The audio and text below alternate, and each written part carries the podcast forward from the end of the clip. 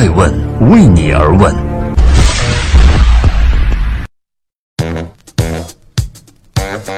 Hello，大家好，二零一八年的七月十七号，星期二，爱问人物创新创富，欢迎大家的守候。今天的节目呢，咱们来关注的人物是毛大庆。毛大庆现在的生活里就三件事儿：跑步、读书，还有他的优客工厂。万科董事会主席郁亮曾经用两年的时间、二十多顿饭，才把他从新加坡的凯德置地挖到了万科集团。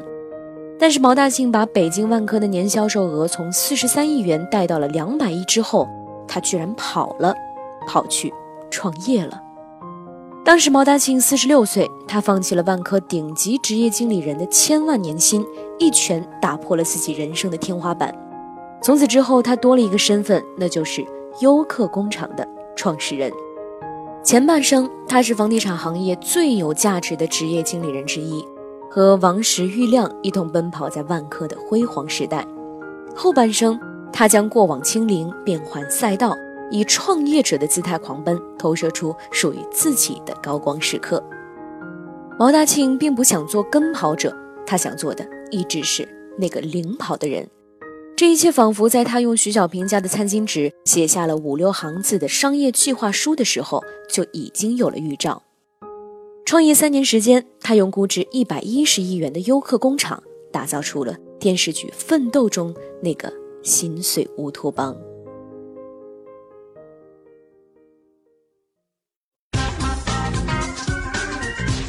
欢迎继续聆听《守候爱问人物》，爱问人物创新创富。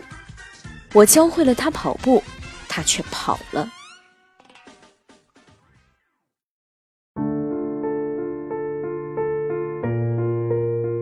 二零一三年五月，捷克首都布拉格，这不仅仅是一座米兰昆德拉笔下的浪漫之都，同时也是毛大庆实现梦想的地方。他在这里第一次跑完了他的马拉松全程。跑完五小时十分钟的赛程之后，毛大庆回到了酒店，关上门，坐在浴缸里放声痛哭。他觉得人生原来还能如此的美好。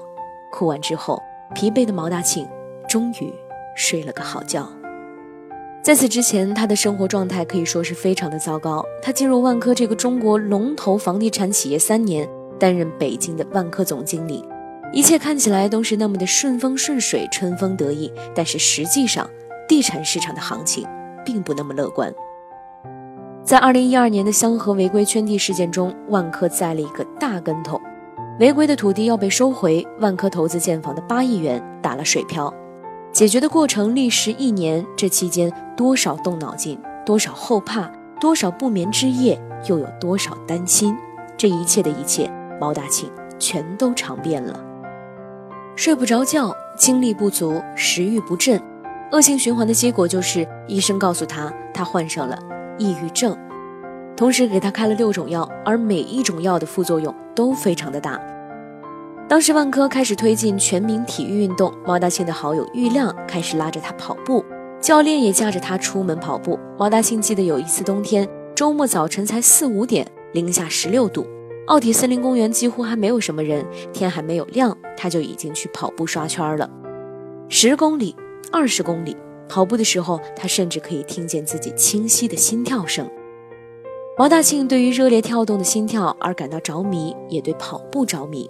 在第三十几个马拉松上，一位女跑者在终点线对他说：“今天你一拳打破了人生的天花板。”好像是为了印证这句话似的，毛大庆不仅一拳打破了自己的抑郁症，同时也打破了在万科的职业生涯。他曾经回忆，去总部找郁亮谈辞职之前呢，他先去跑了一个乡村马拉松，终于找到一些勇气。而对于郁亮来说，最遗憾的事情是教会了他跑步，最后他却跑了。但是马拉松的征途开始了，毛大庆并不打算停下来。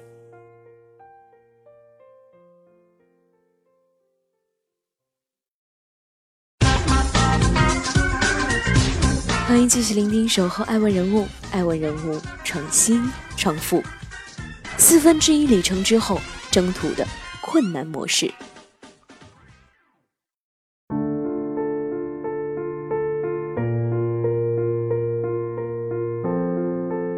马拉松的全程距离四十二点一九五公里最顶尖的运动员的成绩呢是在两小时十分钟以内。在职业道路上跑了三十分钟之后毛大庆觉得目前的模式难度不算大，于是他主动要求把比赛从 Easy 模式切换成为 Hard 模式。二零一四年，北京万科实现销售额二百零四点八亿元，销售现金回款突破了一百七十亿元，成为北京市场的双料冠军。五年之前，毛大庆在入职的时候，万科的销售额仅为四十三亿元。毛大庆说。这个数字的变化确实让我达到了一定的高度，但是仅仅是数字的变化和叠加，其实已经不能再带给我新的刺激和追求了。也许创业才是毛大庆要寻找的那个新的刺激。而且他说，如果没有跑过马拉松，我就不会去创业。准备辞职之前的一个冬天的早晨，毛大庆约了真格基金的徐小平谈融资。天气非常冷，徐小平也很紧张。他是最先知道毛大庆创业消息的一批人。见了面，徐小平问他：“你准备融多少钱？”毛大庆说：“六千万人民币吧。”徐小平再问：“那你准备给我多少股份？”毛大庆想了想，不大自信地说：“顶多给你百分之六十吧。”徐小平立刻有点疑虑，他说：“如果现在以这么便宜的价格就出让这么多的股份，那你以后还有多少的筹码用来融资呢？”而毛大庆当时想的是：我怎么知道后面很快就能融到资呢？显然，尽管已经是万科的顶级高层，但是在创业的道路上，毛大庆还是一个愣头青。他心里没底儿，但是毛大庆还是心惊胆战的开始了。二零一五年的三月八号，毛大庆在个人社交媒体发布辞职信，引爆了舆论。四月，他终于创立了优客工厂。毛大庆曾说：“十年前，我看了二十遍的电视剧《奋斗》，陆涛是我的偶像。片中的陆涛和一群年轻的主人公，把废弃的厂房加以改造，变成了一个大型的 loft，起名为‘心碎乌托邦’。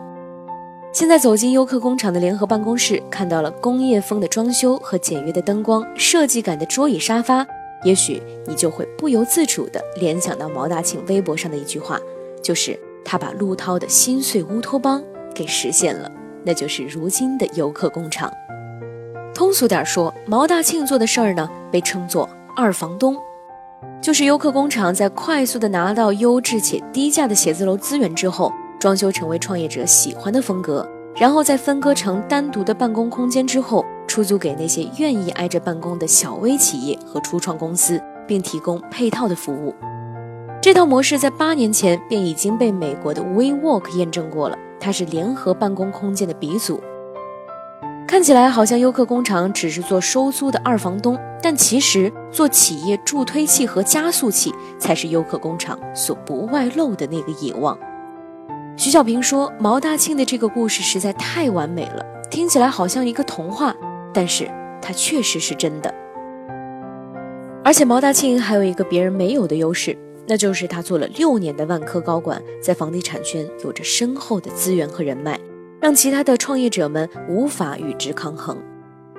不仅占尽了人和，毛大庆呢还有天时相助，他赶上了行业的红利爆发期。共享办公正以每年百分之三十的速度增长，预计到二零一九年，我国的共享办公总营运面积将达到五千一百万平方米。在这个新兴的蓝海市场，毛大庆不是第一个起跑的人，但是他想做的是那个跑到最后的人。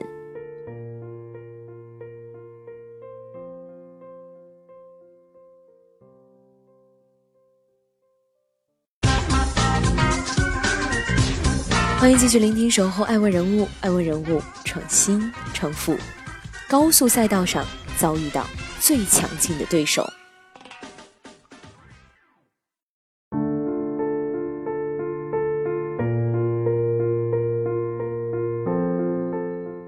完半程之后，毛大庆累得大汗淋漓。同时，他遇到了最强劲的对手，那就是在共享办公的赛道上，优客工厂与共享办公的巨头 WeWork 狭路相逢。创业三年来，毛大庆一直不停地提速，优客工厂的融资可以说是拿到手软。二零一七年的十二月二十二号，优客工厂完成了近三亿元的 C 轮融资，估值达到了近九十亿元。二零一八年的三月九号，又与无界空间合并，估值高达一百一十亿元。看到优客工厂这种火箭般上涨的估值，你可能并不会相信，起初这个独角兽项目的商业计划书就是在徐小平家的餐巾纸上完成的，大概也就写了五六行字吧。尽管优客工厂是国内联合办公领域的第一个独角兽，但是毛大庆并不满足，因为他看到了跑道前面。率先起跑的老大哥 WeWork 还在跑，而且跑得很不错。毛大庆的野心呢，是要超越 WeWork，做一个全球最大的分享办公公司。他说，虽然离 WeWork 还有十几倍的差距，但是我们愿意一点一点的赶上它。二零一七年的九月四号，优客工厂在美国的首个共享办公空间，也就是位于洛杉矶的场地正式开放，这被视为是优客工厂与 WeWork 的正面交锋。火烧到了家门口，WeWork 也坐不住了。九月十二号，WeWork 在纽约向优客工厂提起了诉讼。他表示，优客工厂的英文名 You Are Work 和 WeWork 的名字高度相似，甚至到达了有欺骗性的地步。但是毛大庆对此却不以为然。他说，在中国有数百家的公司都是某个前缀加上 Work，那如果告诉另一家公司不能经营和自己类似的业务，听起来是不是太奇怪了呢？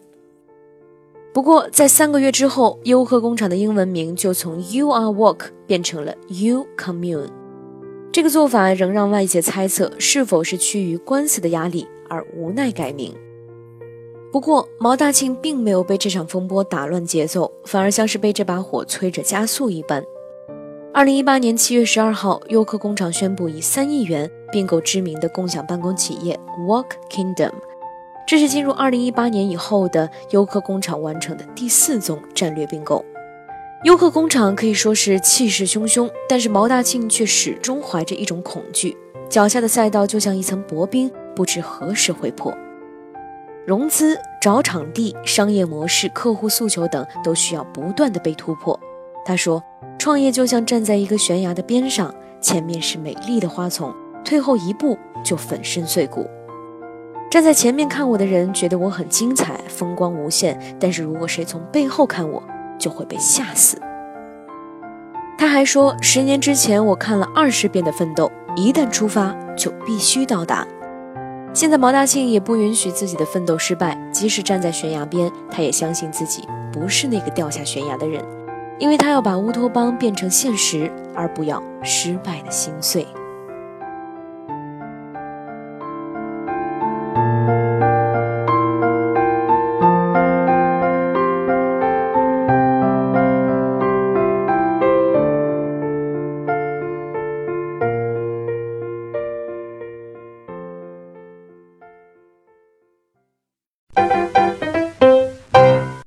爱问是我们看商业世界最真实的眼睛，记录时代人物，传播创新精神，探索创富法则。